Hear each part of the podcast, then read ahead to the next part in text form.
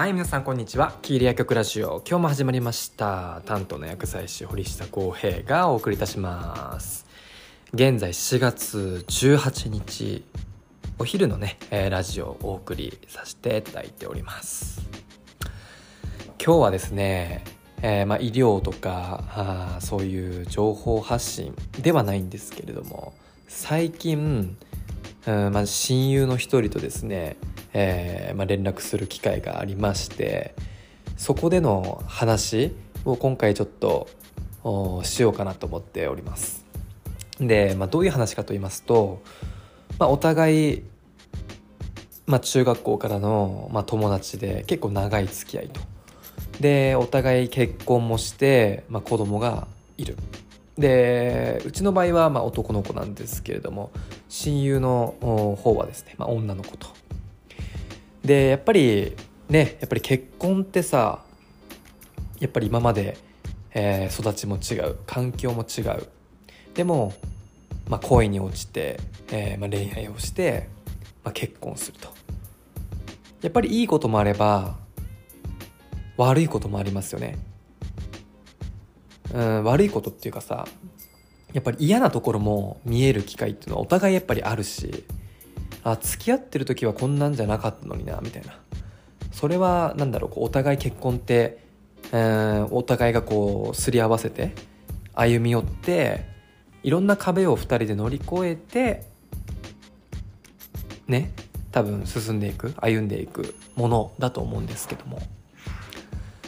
なんかそこでやっぱりそれぞれの家庭で、えー子供に対する教育方針とかいうのが、まあ、違ったり教え方が違ったり伝え方が違ったりとか、まあ多種多様にねあると思うんですよ。なので、えーなんか自分はこうだとかこれは違うとかなんかそういう話では全くなくてあこういう考え方もあるんだなっていうふうに毎回、えーまあ、僕自身もなんかこう気づかされることもいっぱいあるしあ自分の子供にこういうふうに伝えようかなとかあっていう学び、えーでもあるんですよねこういう友達といろいろそういう家庭について話したりすると。で今回、えーその子供の教育方針においてその携帯スマホとかテレビとか YouTube とかを見せてるかとか使わせてるかどうかとかなんかそういう話になったんですよ。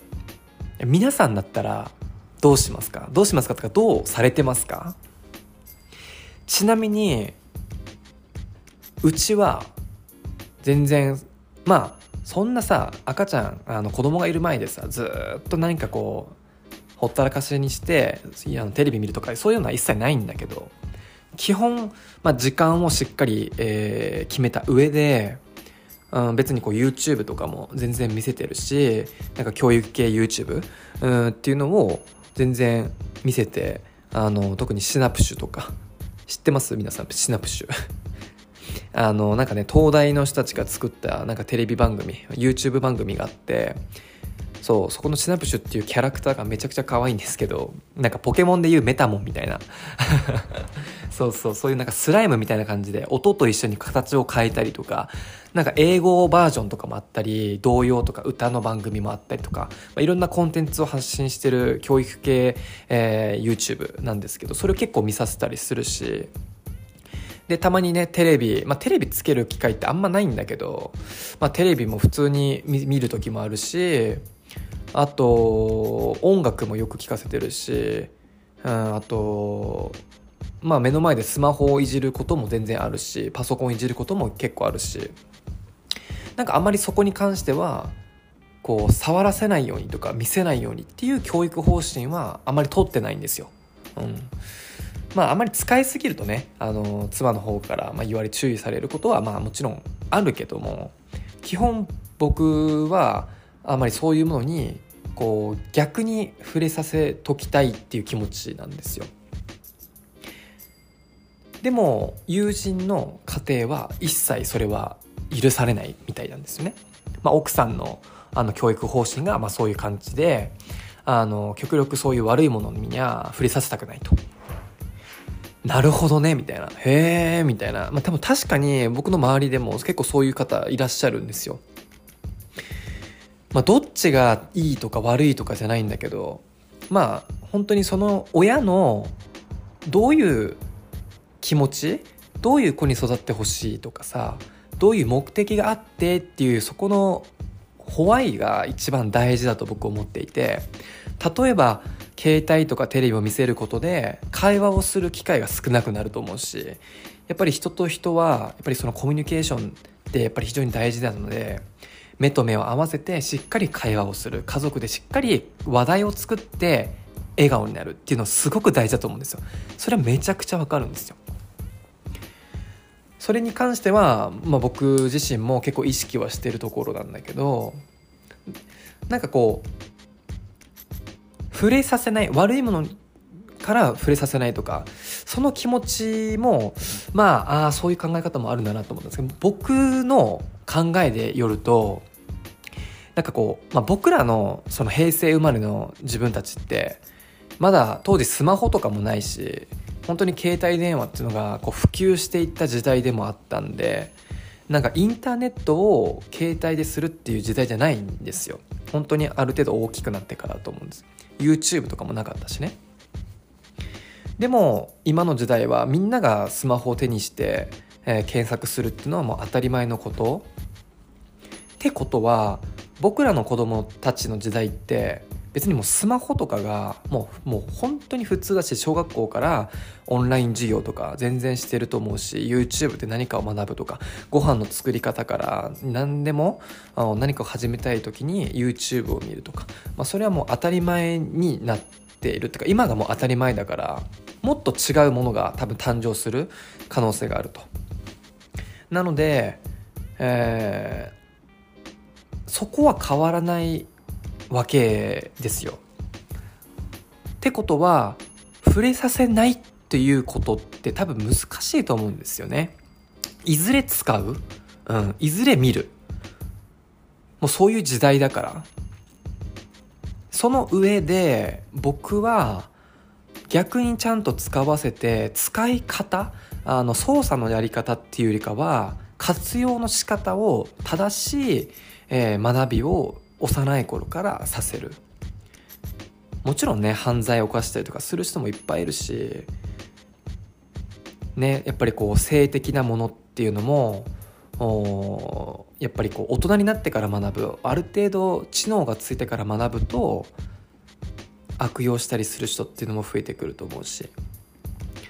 だから前もって幼い時から正しい情報に触れさせて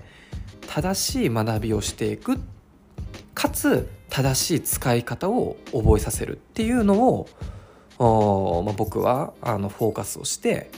あのそういう教育方針でいきたいと思ってる理由があるからこそ今普通にあの別にこう遠ざけるってことはあまりしたくないんですよ。なのでその親がまあ、繰り返しになるけどどういう目的があってどういう子供に育ってほしくてっていうその理由ホワイの部分がしっかりこう夫婦関連で、えー、まあ共通認識を持って、えー、話してねしっかりできれば、まあ、何だっていいと思うわけですよ。なのでこう友達の話も聞きながらああなるほどねってこうへえってすごいねっていうところもいっぱいあるしでもうちはこういう考えでこういうことしてるんだよね。っつったら向こうも「へえなるほどね」みたいになるし。そう。だからこう子どもの教育ってなんかそういうのがま大変になってくるとは思うんだけどそれがこう醍醐味じゃないけどなんかこういろんな価値観とか家庭によって違うわけじゃないですか。なんかそういうのもこう、まあ、柔軟になりつつも自分の芯を保ちながらこう常にアップデートしていくっていうのがこうまた大切になる自分の学びとか成長、うん、家族のつながりとかに、まあ、つながっていくんだろうなっていうふうに、まあ、改めて、えー、友人と話してことで、えー、思いましたね。なのでねあのー、まあ、これからあ、まあ、子供もすくすく大きくなっていろんな壁に、まあ、ぶち当たることっていうのは大きく、まあ、多くねなるとは思うんですけどそれと同時に僕らの親としての責任感だったりとか、うん、うん、成長っていうのもやっぱり問われてくることだと思うのでまあしっかり夫婦ともにねあのしっかり何かあれば話し合って、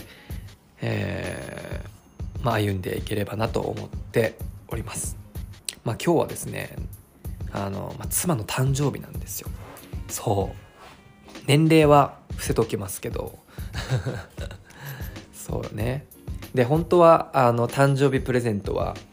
まあいらないっていうことでなんかまああの買わない予定ではあったんですけど